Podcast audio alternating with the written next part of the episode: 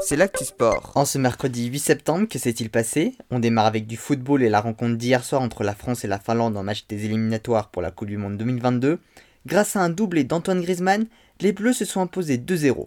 Ils récupèrent donc 3 points, leur permettant d'avoir 7 points d'avance sur l'Ukraine et la Finlande, qui comptent respectivement 1 et 2 matchs de retard dans ce groupe D, mais ils reprennent également confiance en eux après avoir enchaîné 5 nuls consécutifs.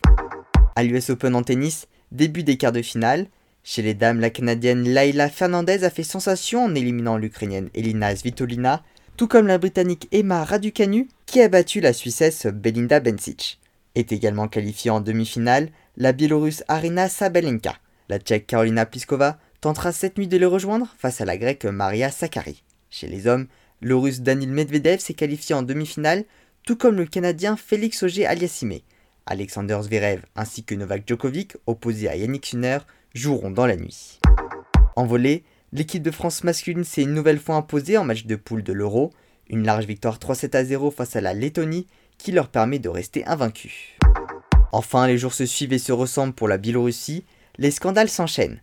En hockey sur glace, le président de la fédération, Dimitri Baskov, a aujourd'hui été suspendu par la fédération internationale qui l'accuse de discrimination politique envers les athlètes.